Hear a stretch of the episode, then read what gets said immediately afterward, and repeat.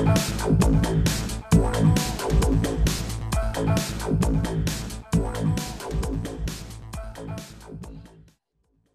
tal amigos de Encuentro de Negocios? Un gusto saludarlos como cada semana en esta emisión eh, del mes de septiembre, ya en la tercera semana de septiembre. Nos acompaña en este martes 21 de septiembre mi estimado Rodrigo Ortiz. Rodrigo, mi estimado Rodrigo, un gusto saludarte aquí para Radio Nicolaita en el análisis de la Bolsa de Valores, Economía y Finanzas.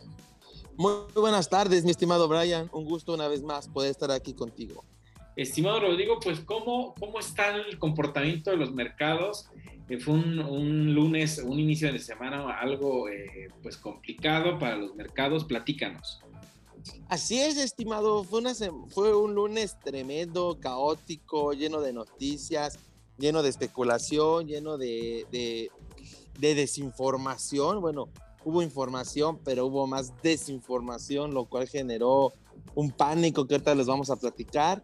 Y, el, ya hoy día martes se parece que el mercado se tranquiliza, se relaja, está más, más a la expectativa de a ver qué pasa, este, para que nuestros amigos se, este, empiecen a, entender de este, de, este tema de qué pasó el lunes. Pues tuvimos este, todo el mercado en rojo, o sea, todo, todo con caídas de 1.80, 1.60, o sea, fuertes caídas eh, a nivel mundial, no solo, no solo México y Estados Unidos sino a nivel mundial caídas de más de 1% prácticamente en todos los mercados, caídas durísimas. Y esto viene a raíz, estimado, hay varios factores realmente, pero el día lunes nos enfocamos en uno, pero hay bastante nerviosismo en los mercados en este momento, se están generando varias noticias.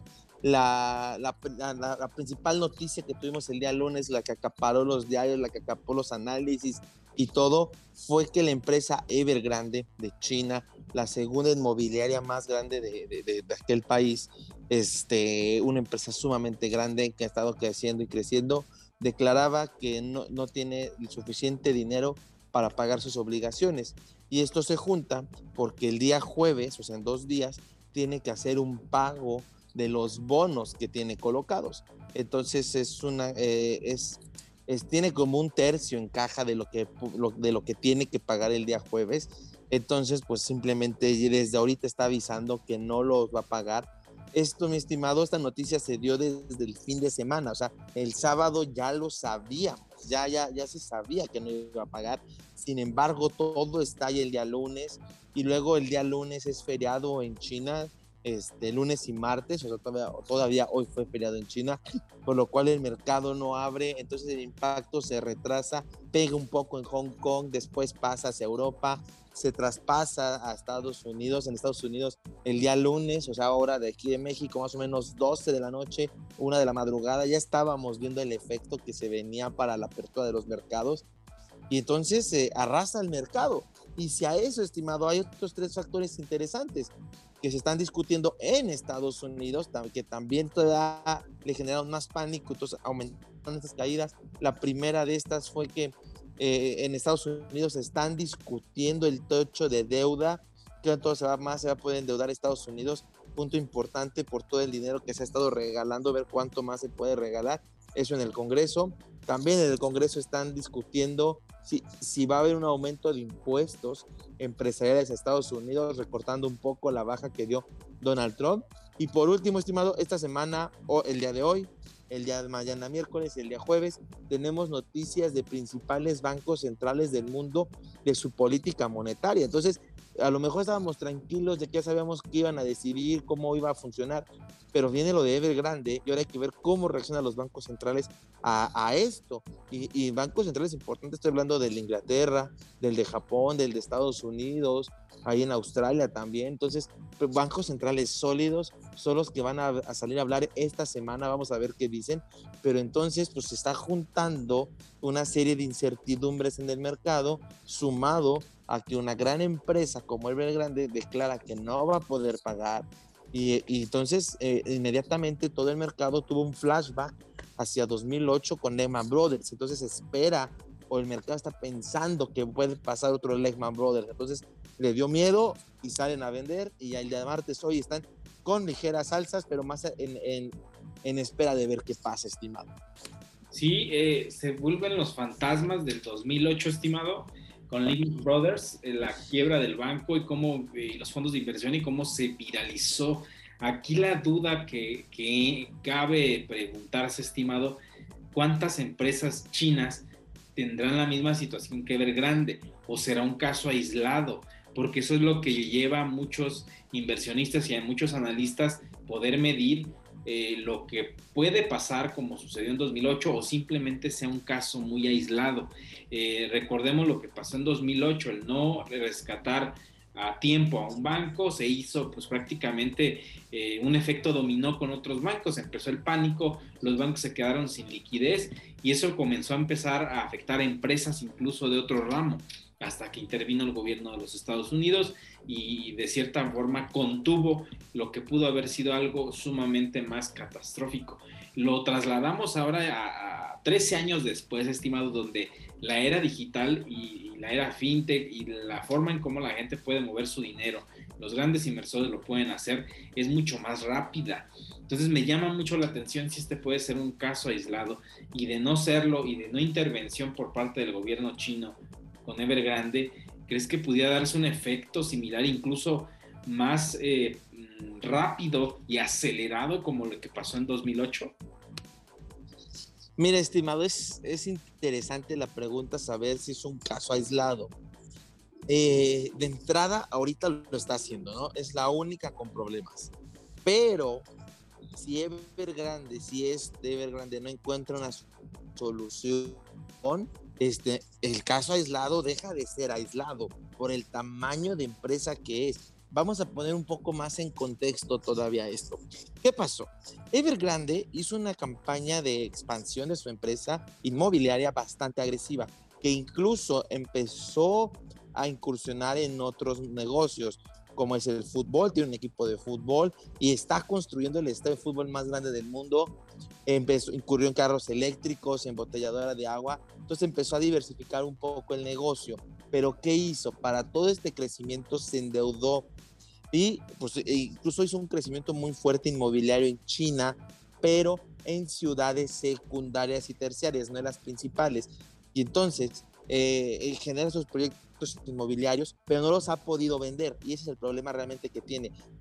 No ha podido vender sus proyectos inmobiliarios. Creo que más o menos se habla de que el 60% de estos están sin terminar, todavía no los puede vender lo cual pues es, es que es menos caja la que va a recibir, o sea, no puede generar caja de eso, tiene que vender a descuentos y entonces es ahí donde nace el problema de Evergrande. crece, pero crece en ciudades pequeñas donde no no ha podido vender, eh, se endeudó drásticamente, ya una vez refinanció, esa es la otra, porque muchos podrán decir, ¿por qué no refinancia y listo, en que le den tiempo en lo que vende los inmuebles? Es que ya refinanció una vez. Entonces a la gente le empieza a dar pánico si vuelve a refinanciar y más por la situación en la que está. Incluso empezó a, decirse que Evergrande quería pagar con inmuebles a descuento a, alguna, algunos inversionistas, pues para pagarles, ¿no? Entonces ya se habla ahí de, ese riesgo. ¿Y qué pasa? Evergrande, como les digo, se endeudó drásticamente. Sus principales socios, bueno, sus principales a los, a los que les debe son bancos chinos, pero al mismo tiempo bancos de todo el mundo. Entonces, si Evergrande no paga, los bancos chinos se van a descapitalizar y los bancos de, todo el mundo también van a dejar de recibir flujos. ¿Qué va a pasar? Como va a ser una pérdida muy grande para los bancos, este, van a tener que absorberla, no va a tener dinero para prestar. Entonces, como no van a tener dinero para prestar, van a cerrar la llave del crédito. Y si cierran la llave del crédito estimado, pues el crecimiento económico del mundo se ve este, en riesgo porque al final ahorita lo que está ayudando a que, a que, siga la economía es el crédito, porque no hemos podido normalizarla. Y si a esto le sumamos, este, por, aquí hay, varios, hay, hay, varias cuestiones, ¿no? Y varios caminos. El primero es si Evergrande quiebra o no quiebra. El segundo es si, lo, eh, si no quiebra, pues cómo no va a quebrar. Si va a vender todo a descuento o si lo van a rescatar.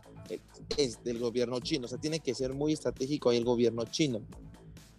Eh, eh, y entonces, una, esto tenemos, aquí también la cuestión es el tiempo. El día jueves es la fecha límite para que Evergrande pague. Si Evergrande no paga, todavía tiene 30 días para pagar para que no se le declare default, que eso es el peor escenario, que se declare en default, que se vaya a la quiebra y que, y que pues a ver qué pasa, ¿no? Porque realmente va a ser un golpe a la economía muy fuerte. Entonces, tenemos que estar muy atentos a si el día jueves paga o no paga, y si no paga, ver qué hace el gobierno chino. La cuestión es que el gobierno chino no se ha inmutado, o sea, el gobierno chino realmente está eh, sin declarar, sin decir nada. Entonces, realmente ahorita la, lo que se piensa es que no lo van a rescatar, al menos no el gobierno chino. Entonces, es ahí donde se, está el, está el riesgo, está el rumor, está el nerviosismo, estimado. Y hay que ver qué pasa aquí el jueves. Sí, y creo que algo, eh, bueno, hay mucha información de, todo lo que ha surgido. Eh, es una deuda de 300 mil millones de dólares que más o menos se calcula y es un efecto que puede ser sumamente eh, grande en todos los efectos que pueda tener eh, y consecuencias tanto con sus acreedores, con los bancos y con todos los que están involucrados, no solamente con bancos chinos. Aquí valdría la pena ver eh, eh al gobierno chino. En, 2008 vimos a Estados Unidos que intervino y un Estados Unidos que es prácticamente la meca del capitalismo, en la que no nos imaginamos que el gobierno de Estados Unidos pueda rescatar empresas.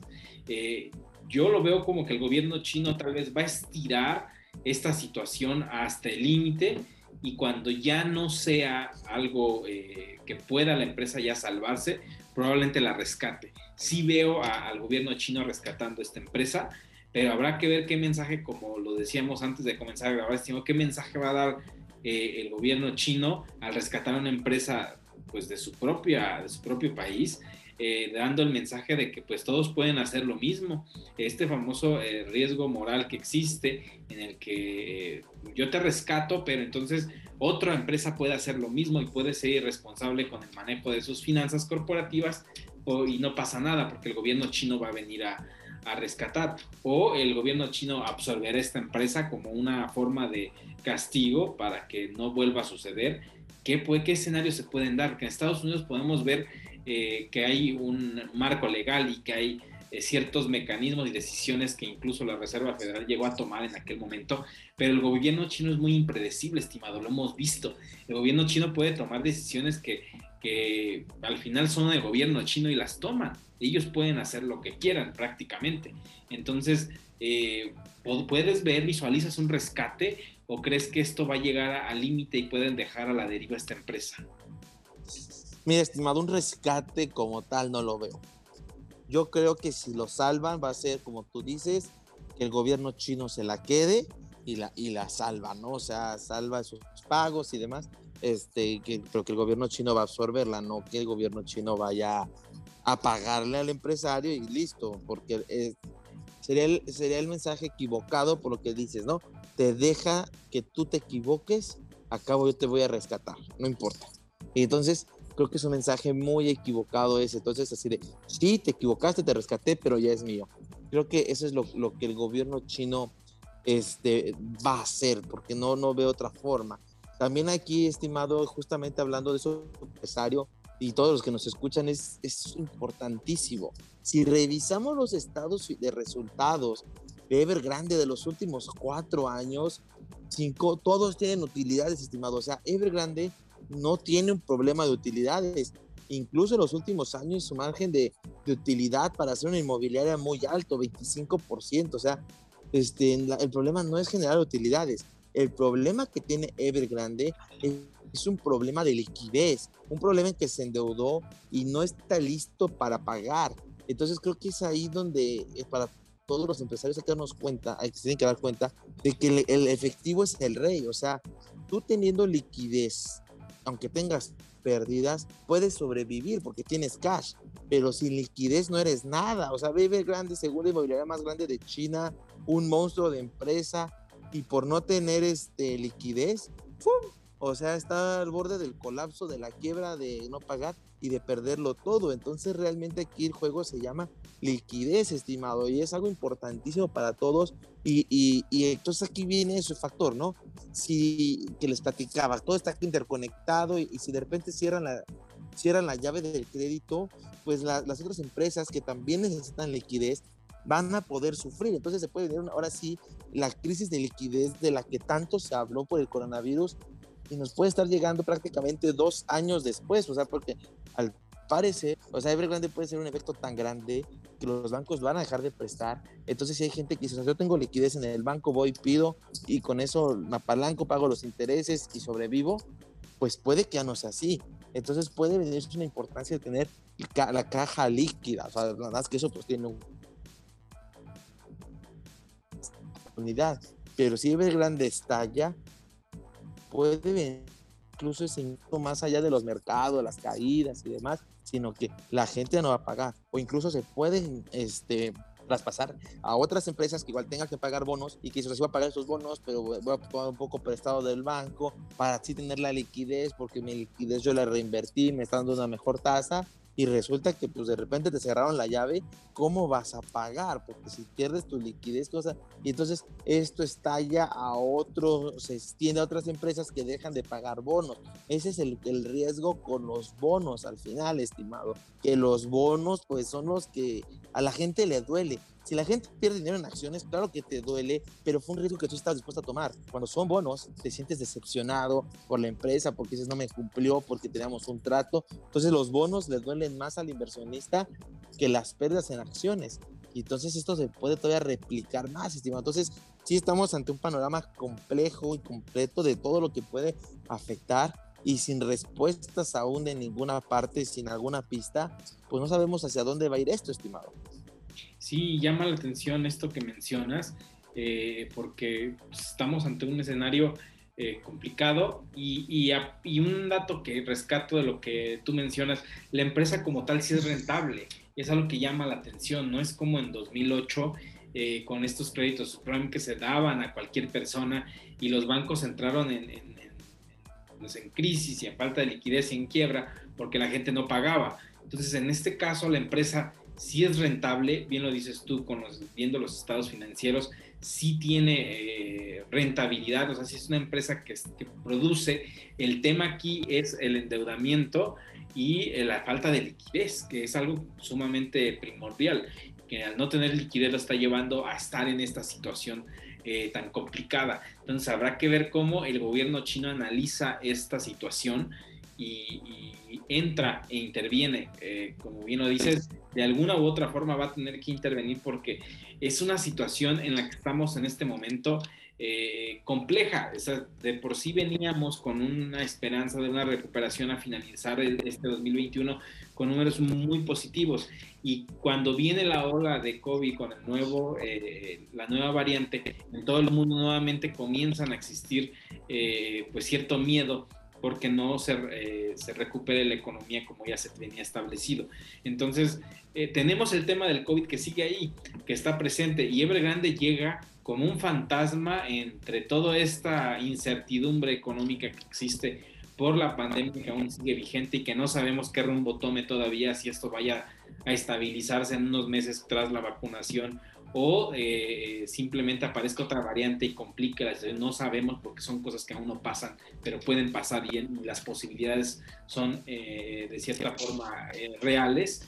Y ahora llega Evergrande, estimado. O sea, lo que hablábamos en algún momento en semanas pasadas, que cualquier cosa que pueda suceder en el mundo en este momento puede derrumbar toda la esperanza que se tiene sobre la recuperación. Y Evergrande es una situación tan, tan eh, eh, fuerte que puede hacer que esto suceda. O sea, que, puede hacer que esta situación compleja eh, pues se lleve a niveles que no pues no esperábamos. O sea, esto se venía hablando de Evergrande hace algunas semanas sobre que podría eh, caer en quiebra, sobre que tenía problemas de liquidez, pero no se estaba tomando ya eh, muy en cuenta porque se pensó que en algún momento se iba a resolver. Y conforme fue acercándose la fecha y se fue agravando el tema y se fue haciendo más público, pasó lo que pasó este fin de semana con la caída de los mercados. Y ahora esperar al jueves a ver si paga a sus acreedores. Y de no ser así, pues tendremos que esperar qué hace el gobierno chino, porque la, la situación está en el gobierno chino y es la única esperanza que se tiene de que estabilice eh, esta situación el gobierno chino, estimado. Y hablando algo al respecto sobre esto mismo de Evergrande, vimos también un efecto en el criptomercado, estimado, algo que me llamó mucho la atención porque, eh, pues bueno, las bolsas y el mercado bursátil como tal, pues sí se vio afectado por lo que está pasando con Evergrande, pero salpicó el criptomercado. Y es algo que llama mucho la atención al estar totalmente, no totalmente desconectado, pero sí pensando que en una situación de este tipo el criptomercado pueda ser un refugio, pero aún así se vio afectado. Sí, estimado, aquí varios factores. El primero, y lo dices muy, muy interesante, la recuperación está en juego, porque el motor más importante que tenía el mundo ahorita es China y es quien tiene el problema. Entonces, la recuperación está en juego. Si grande truena, la recuperación económica a nivel mundial se viene abajo.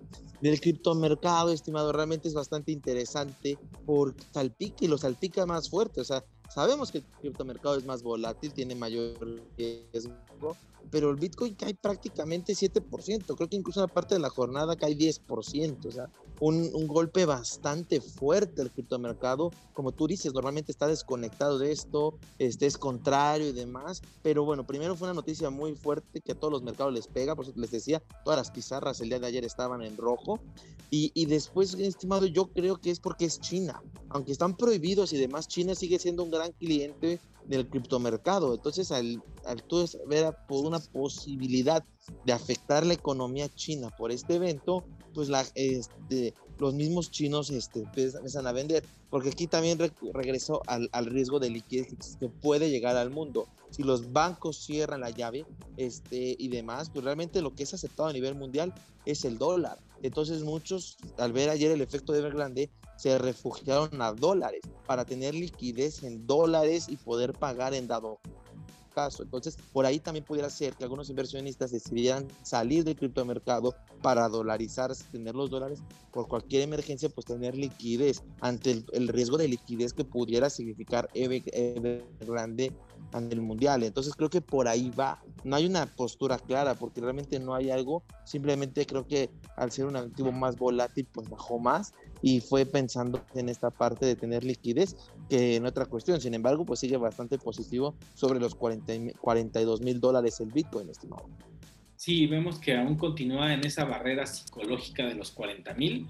Es un dato interesante porque eh, veíamos en, en, ocasiones pasadas, pasó lo de China, que llegó más abajo incluso, o sea, debajo de los 35 mil dólares, con las noticias de, de, de la prohibición de la minería en China entonces, esto de Evergrande no le ha pegado tan fuerte como, como, como han sido otras noticias. La barrera psicológica arriba de los 40 mil, 42 mil dólares existe y veremos también qué pasa cuando lo de Evergrande tenga un desenlace o existan nuevas noticias al respecto. Ahora, cómo el criptomercado lo toma. Que pudiera ser también una acción de pánico, como ha sucedido con otras noticias en las que ha habido pánico como bien lo vimos incluso el mismo caso de los chinos, cuando prohibieron la minería cuando hicieron más públicos las regulaciones, eh, la gente entró y vendió pero por pánico. Entonces no podría ser alguna situación similar que se esté dando que el inversionista busque otros refugios, pero al final de cuentas, bueno, vemos que eh, el activo sigue vivo, sigue vivo incluso de, de, algún, de formas que vemos que sigan precios altos. Entonces, pues esperemos ver un criptomercado que pueda fortalecerse. Esta es una situación de prueba para el criptomercado, estimado, porque si el mercado bursátil se ve eh, no derrumbado, pero sí en una situación crítica como la de 2008, habrá que ver cómo el criptomercado actúa. Si actúan de la misma forma, pues lo estamos estar viendo que los mismos inversionistas están en el mismo lugar. Pero si no, seguramente vamos a ver un efecto de refugio que cuando el mundo está colapsando está el criptomercado para poder eh, ser parte de un, de un, mundo en el que todavía hay posibilidades de, de, refugiarse. Así es, estimado. La historia le está dando otra oportunidad al Bitcoin. Veamos si esta vez sí la toma, estimado. Sí es, estimado. Hay muchas cosas que todavía pueden eh, darse. Esperemos que esto pues, bueno, tenga resultados positivos en el criptomercado. Algunos están preocupados porque bueno, el precio bajó después de tener una buena racha. Seguramente pueda recuperarse, pero ya lo iremos viendo al paso del tiempo. Estimado Rodrigo, pues llegamos a la parte final del programa. Como siempre, agradeciéndote que estés con nosotros. ¿Algún comentario final? simplemente, estimados, estemos atentos al jueves, estén atentos al programa, porque se puede, se viene, se viene un tema muy importante, grandes noticias. Hijos, o sea, creo que este tema nos va a dar mucho, mucho, todavía mucho de qué hablar y hay que estar muy pendiente para tomar buenas decisiones, estimado. Así, estimado Rodrigo, hay que estar pendientes de la información porque esto puede ser eh, sumamente importante para la economía mundial. Te agradezco que hayas estado con nosotros y nos escuchamos la próxima semana aquí en el programa, estimado Rodrigo. Nos vemos, estimado. Muchas gracias y nos escuchamos la próxima semana aquí a través del 104.3 de FM Radio Nicolaita. Eh, yo soy Brian Ramírez y recuerden, somos el único programa especializado en temas de negocios de la ciudad. Hasta la próxima.